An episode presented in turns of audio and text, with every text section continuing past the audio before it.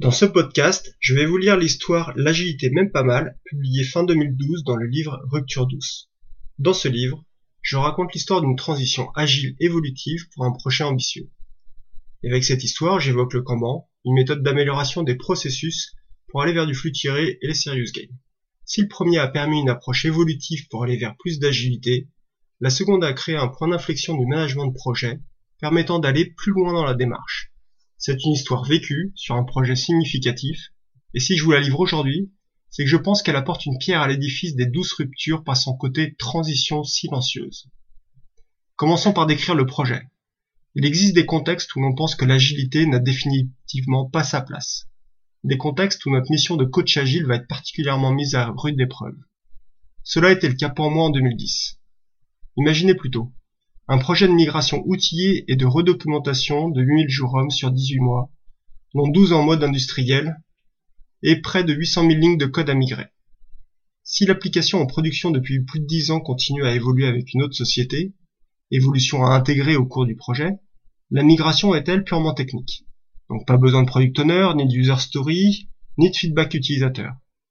L'équipe va compter au plus fort du projet jusqu'à 38 personnes, réparties entre 4 équipes fortement spécialisées outillage, analyste concepteur, développeur et homologation. Les parties prenantes de ce projet sont le client, un intégrateur qui porte le projet et le contrat, et un outilleur qui automatise la migration. Bien sûr, c'est un projet en forte visibilité et avec de forts enjeux pour toutes les parties prenantes. La première tentative de refonte avec un autre fournisseur a été arrêtée au bout de trois mois. Un échec et un premier traumatisme à effacer côté client. Alors évidemment, ce projet ne pouvait être contractualisé qu'au forfait, sans droit à l'erreur, est vendu avec une démarche de refonte en cycle en V. La partie outillage n'est vue au départ que comme un bonus pour le projet. Dans le contrat, les cibles de performance, de conception et de calimétrie sont non négociables et seront suivies par des audits externes ou benchmark. Et pourtant, l'équipe et l'organisation ont été spécialement à la hauteur de ce projet ambitieux. Et vous, vous signez pour cette aventure? Passons à la démarche. Nous avons donc relevé le challenge. Il n'y a pas à l'époque de culture agile ni côté client ni côté fournisseur. Il y a bien quelques projets pilotes agiles dans ces organisations, mais pas avec les acteurs en présence. L'intégrateur et l'outilleur n'ont jamais travaillé ensemble. L'intégrateur me missionne pour accompagner ce projet en tant que coach agile et expert technique expérimenté dans le domaine des migrations outils. Mais alors pourquoi de l'agilité dans un tel contexte? En fait, il n'en était pas réellement question au démarrage. C'est pourquoi il n'y a pas eu de, de formation sur la méthode. Dans ce type de projet, il y a beaucoup d'inconnus sur le processus et la cible technique. Beaucoup de choses sont à mettre en place, et tout ne se fait pas en un jour. Plutôt que de passer des semaines à préparer l'environnement et à lancer le projet, plus que de l'agilité, une approche itérative a été choisie pour avancer et mieux gérer les risques du projet. Et dans cette optique, des rétrospectives régulières sont au programme. Un second objectif, plus lié à une approche par lotissement, est de miser l'impact économique et les perturbations liées au report des évolutions de l'application socle qui continue à évoluer. De mon côté, j'avais pu expérimenter une démarche Kanban, plutôt un développement en flux, lors de mes expériences passées sur des projets similaires.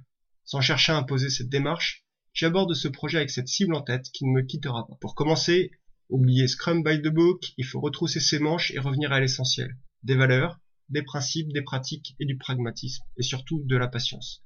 Une rupture douce pour une transition silencieuse, avec en face de nous une montagne à gravir. Mais pour l'heure, nous devons d'abord établir un camp de base de cette ascension, en commençant par la première phase, le prototype opérationnel. Le projet commence doucement par un prototype avec deux développeurs juniors. Mon premier objectif est de sortir les premiers écrans migrés, coûte que coûte. Dès le premier jour, du code et du concret. Surtout ne pas procrastiner devant l'ampleur de la tâche. Avancer à la fois sur la migration en tant que telle, manuellement, pour identifier les premières règles des transformations, les premiers patterns de conception et alimenter l'équipe outillage. Nous ne cherchons pas les règles idéales de la migration, mais celles dont nous ne cherchons pas les règles idéales de la migration, mais celles dont nous avons besoin maintenant pour démarrer.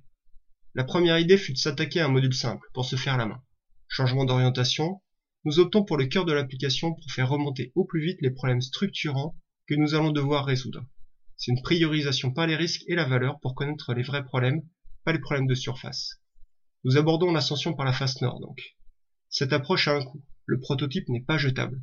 Chaque ligne écrite ira en production. Si les premières lignes ne passent pas tous les critères du contrat, alors nous devrons repasser dessus plus tard, à plusieurs reprises même. Mais nous avançons. L'équipe est rapidement constituée de 21 personnes. La montée en charge est raide, et le démarrage difficile. Il est impératif que l'équipe monte en autonomie rapidement. Le management visuel associé au point quotidien pour l'organisation et le binomage pour la technique sont nos deux leviers principaux. Le premier tableau Kanban est simple, minimaliste, et conçu pour que l'équipe se l'approprie au plus vite et devienne son outil principal d'organisation. Pour notre approche itérative, nous devons avoir quelque chose à montrer et à livrer vite. Une démo? Non, plutôt un premier jalon pour donner de la confiance, créer un lien rapide entre l'équipe et le client, pour rassurer et se rassurer. Car c'est pas vraiment le cas côté fournisseur. À ce moment-là, le moral de la direction du projet est plutôt bas et dans le brouillard avec un pilotage à l'aveugle. En arrivant, j'ai bouleversé un peu les plans en mettant de côté la démarche cycle en V et en changeant la refonte de l'application en une migration outillée. Cela secoue le management et c'est compréhensible. Une bonne partie de mon temps est consacrée en explication sur la manière dont j'aborde le projet. Il n'y a pas eu de formation, donc naturellement beaucoup de questions se posent. Ces discussions ont une vertu, elles challengent ma vision. Les pratiques sont mises en place, non pas parce qu'il faut faire comme c'est écrit dans la méthode, mais parce qu'elles apportent et ont du sens dans le contexte du projet. Le prototype permet de manière très pragmatique de vérifier la faisabilité et de stabiliser la première cible technique et architecturale.